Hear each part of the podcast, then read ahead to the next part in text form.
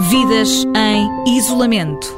E é neste espaço que continuamos a dar voz aos portugueses que estão fora do seu país a viver este período de pandemia. Hoje vamos até Londres saber como têm sido os dias do consultor David António, de 41 anos. Olá, bom dia, muito obrigada por se juntar a nós. Olá, bom dia. O David vive, obrigada a nós, vive em Inglaterra há 23 anos, mas estava em Madrid quando soube que iam encerrar as fronteiras, regressou a Londres nesse mesmo dia e ficou de quarentena, isto a 10 de março, porque tinha tosse e dor de garganta. David, chegou a fazer o teste?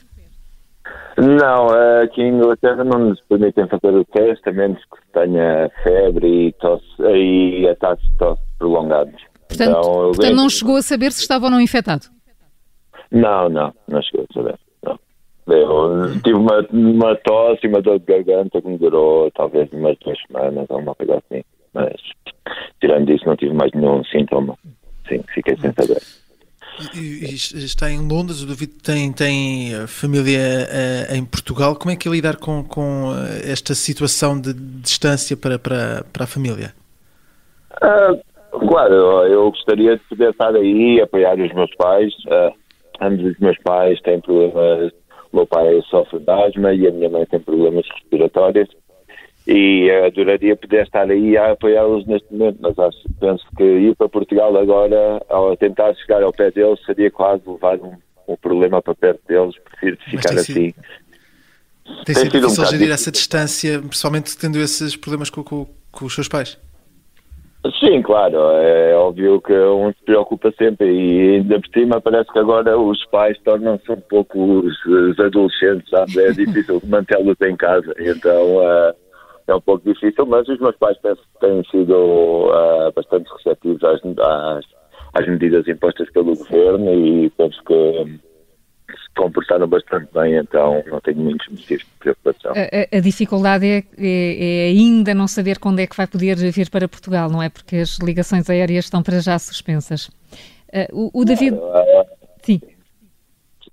Diga, diga. Não, ia ia, ia uh, dirigir-me agora para, para o emprego. O David é consultor numa empresa de engenharia. Qual é a sua situação laboral atual?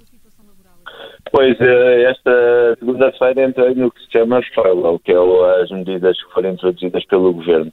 Visto que o meu trabalho é quase todo feito em obras ou relacionadas com alguma obra que esteja em funcionamento, eh, as obras estão todas paradas neste momento e a minha empresa agora ficou sem trabalho para eu fazer eh, a distância. Então, introduzindo o processo de furlough, o processo introduzido pelo Governo para apoiar as empresas para não haver movimentos coletivos. Uhum.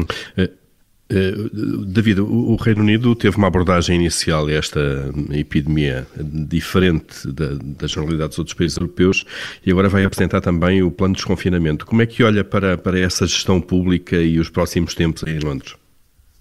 Uh, pois, eu, a mim preocupa-me um pouco, porque entre muitas coisas, eu, a maneira como as pessoas se movem dentro de Londres uh, é muito complicado conseguir manter algum tipo de distância, ou mesmo a, a transmissão de vírus, como dentro do metro, por exemplo, não, é impossível pensar como é, que é, como é que se consegue controlar uma situação destas.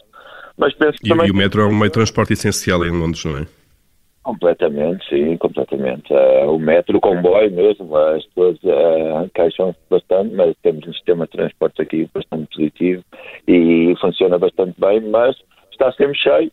Uma hora de ponta em Londres é uma loucura uh, e é impossível, uh, é impossível conseguir controlar as pessoas dessa maneira. Então penso que vai ser um, um processo bastante difícil uh, e esperemos que, que, se possa trabalhar assim. David António. Agora, sim, diga. Diga, termino, termino. Uh, eu penso que, por agora mesmo, eu acho que as empresas em geral, e, e falo pela minha empresa, pela empresa pela qual trabalho, não estão com, com a pressa de pôr as pessoas a trabalhar outra vez. Ou seja, as pessoas, as empresas que têm funcionários que podem fazer as suas funções deste caso, não, não, não penso que estejam com nenhuma pressa de voltar a integrar as pessoas dentro de escritórios. Então penso que isso também vai ser uma coisa positiva, mas claro que isto é, poucas são as profissões que nos permitem isso. Há muita gente vai ter que ficar e ir a trabalhar, claro.